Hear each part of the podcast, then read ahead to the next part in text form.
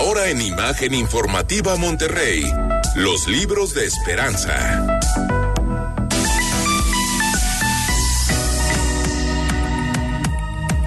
Y bueno, muchísimas gracias por continuar con nosotros. Como siempre es un gusto saludar a Esperanza Buenrostro y es que posiblemente ahora tenemos más tiempo en medio de la pandemia para leer un buen libro y como siempre Esperanza tiene las mejores recomendaciones de libros. Muy buenas noches. Ana, ¿cómo estás? Buenas noches. Platícanos hoy, ¿qué nos vas a recomendar? Hoy les voy a recomendar una novela que se llama Yo la Peor de Mónica Lavín. Háblanos sobre Mónica Lavín, a ver, platícanos. Sí, claro que sí. Mónica Lavín nació en la Ciudad de México. Es autora de cuentos, novelas y se ha desempeñado como editora de difusión cultural de la Universidad Autónoma Metropolitana. Colabora para publicaciones culturales, científicas y tiene alrededor de 23 libros eh, publicados y más de cinco premios importantes literarios. Pues ya me estoy emocionando y bueno, platícanos, ¿qué nos dices más o menos de la novela? Porque la verdad el título pues sí llama la atención. Sí, ¿verdad? Mira, Yo la Peor es un libro que habla, es en particular de, de Mónica Lavín, de manera novelada, sobre la vida de Juana Inés de Asbaje y Ramírez de Santilla, que como tú sabes, pasó a la historia como Sor Juana Inés de la Cruz y se le considera importantísima eh, todo lo que hizo en tres ámbitos. Eh, como una gran figura de la literatura universal, como una de las principales exponentes del ciclo de oro español y también como uno de los personajes históricos íconos del movimiento de liberación de las mujeres.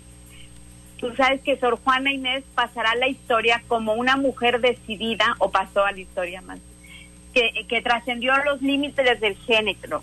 Una autora que a través de la escritura definió otras formas de relacionarse con la vida, con Dios, con el amor. Es, es que ya estaba dotada de una inteligencia fuera de lo común. Exigió el derecho de la mujer a la educación, siendo la suya una de las principales manifestaciones de emancipación femenina. Date cuenta que nació en 1651. Y bueno, ya su forma de pensar tan revolucionaria, Esperanza. Completamente. Ahora, me gustaría contarte, Ana, ya de, de lleno sobre la novela de Mónica Lavín. ¿Sí? La novela está dividida en tres grandes partes. Cada una de las partes inicia con una novela que con una carta que ella, fueron unas cartas que escribió casi de manera al final de su vida, pero cada capítulo va empezando con una de ellas.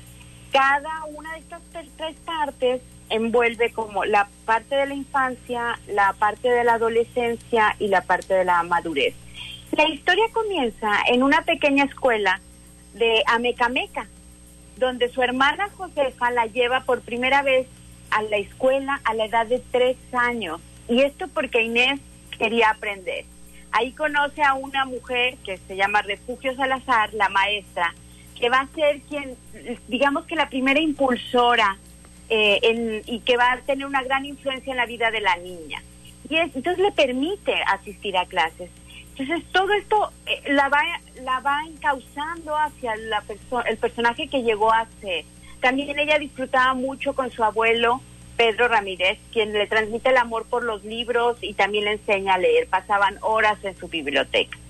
Bueno, y así el libro te va contando un poco cómo va pasando la vida de ella, cuando se va a vivir a otro lugar con sus tíos, que sus tíos son quienes la introducen o la presentan eh, a los virreyes de ese tiempo. Y entonces ahí ya había corrido como el rumor de que ella era muy inteligente y adelantada en muchos sentidos, ¿no? Conoce a su gran primera eh, mentora, digamos, o una persona que le apoya, Leonor Carreto. Este ambiente, y se va a vivir a los 18 años al palacio. Este ambiente le sirve para ir eh, eh, canalizando todas sus capacidades y todo. Pero en algún momento toda esta vida mundana no le satisface y es cuando decide irse primero al convento de las Carmelitas, después deserta de ahí y se va al, convento de San Jerónimo, que es donde finalmente se queda ahí hace la ceremonia del velo que le llaman y es cuando en ese momento ya toma el nombre de Sor Juana Inés de la Cruz. Después con otro, conoce a otros virreyes porque va pasando el tiempo, va pasando eh, como este mandato, ¿no? Y bueno, finalmente ella se, se identifica, conoce a María Luisa Marrique, que es la nueva marquesa después de que pase un tiempo, y se convierte en su gran amiga y protectora es una, una mujer que está a su mismo nivel intelectual y quien apoyará y apoyará a Sor Juana incondicionalmente, que no fue poca cosa, ¿eh? porque ya te podrás imaginar, Ana, todo lo que revolucionaba a Sor Juana con su manera de pensar, de manera de enfrentarse, etcétera, ¿no? Pues la verdad, Esperanza, ya me, ya me este, motivaste a leer este libro con todo lo que bien refieres. La verdad es que como la historia, el pasado nos puede ayudar también en el presente y más en medio de todo lo que estamos viviendo. Este puede ser una gran novela que leer en estos tiempos de pandemia, ¿por qué no? Y aprender también de ella. Oye, Esperanza, eres socia de Cálamo, Centro Literario. ¿Qué significa esta palabra, Cálamo? Ah, mira, qué bueno que lo mencionas, porque justamente la palabra cálamo salió de leer este libro. Mi, mi socia fue la primera que encontró la palabra y estábamos en aquel momento pensando cómo le íbamos a poner a esta escuela de escritura. Y fue justo aquí. Cálamo es la pluma que usaba Sor Juana Inés de la Cruz. Es este como cañita de madera o, eh, la eh, del ave, ¿no? Como la y que metían a la tinta. Y entonces nos gustó mucho lo que significaba, además era una palabra en desuso, pero pues ya la volvimos a traer, ¿no? Ay, qué maravilla. Y bueno, ya que estamos hablando de la lectura, nos queremos motivar. ¿Ustedes tienen círculos de lectura por iniciar? Sí, tenemos uno que va a iniciar el primero de octubre, justamente, y esta, esta novela va a ser una de las que vamos a, a leer ahí. Es el círculo de lectura o el taller de lectura es sobre novela histórica. Entonces, ahorita justo en buen momento porque para la primera sesión ya tienen que leer un libro que es El Jardín del Mar, que ya lo reseñamos aquí con José Luis un día, y la verdad es que está increíble el, el círculo de lectura. Bueno, Esperanza, muchísimas gracias por estar esta noche con nosotros.